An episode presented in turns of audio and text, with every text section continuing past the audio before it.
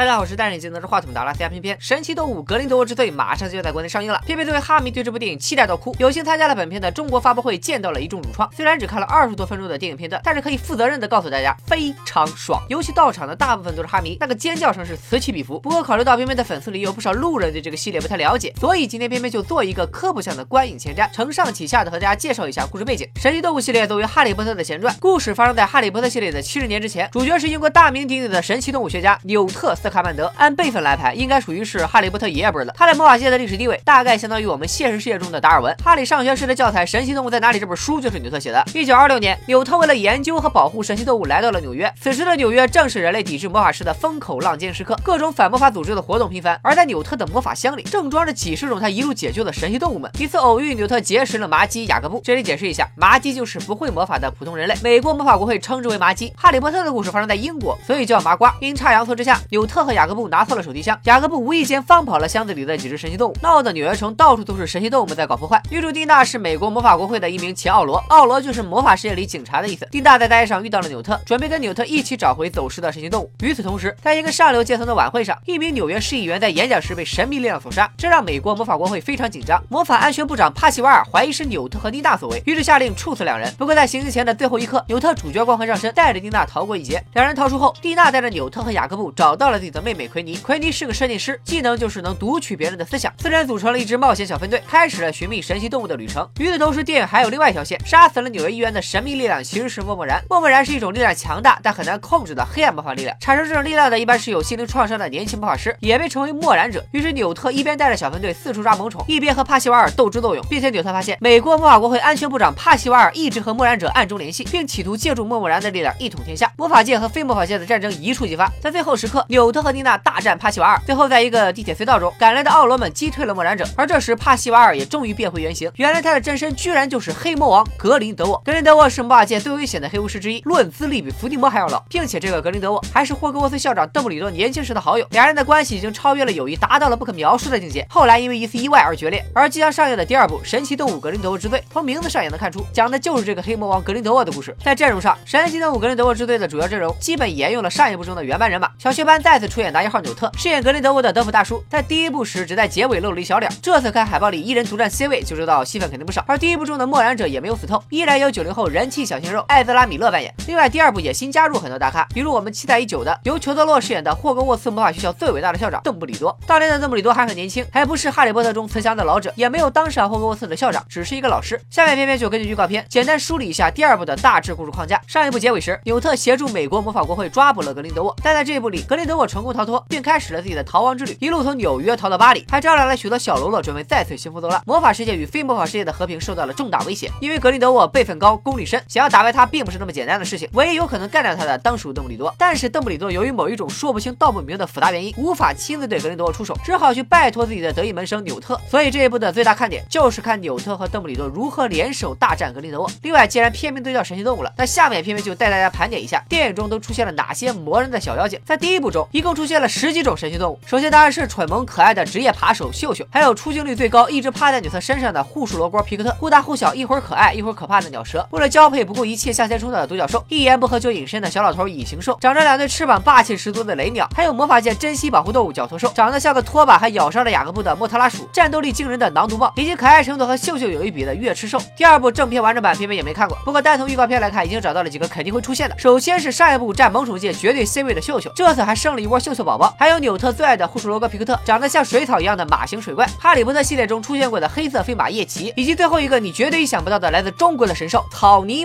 以及最后一个你绝对意想不到的来自中国的神兽邹武，中国古籍中记载的邹武日行千里，五彩斑斓。电影中的造型也同样非常拉风。还有一个应该不算动物，一个马戏团的女演员，因为中了血魔咒，所以能在人和动物两种形态之间切换，最终会因为诅咒永远变成动物。这个女人叫纳吉尼，没错，就是后来伏地魔身边那条可怕的大蛇，也是伏地魔的七个魂器之一。不得不佩服罗琳阿姨的伏笔，居然埋了这么多年。都说到这儿了，确实非常期待正片上映后到底是个什么效果。反正片片到时候肯定会买票去支持的，而且建议大家一定要选哈迷比较多的粉丝场看，观影体验绝对是。翻倍的爽，拜了个拜。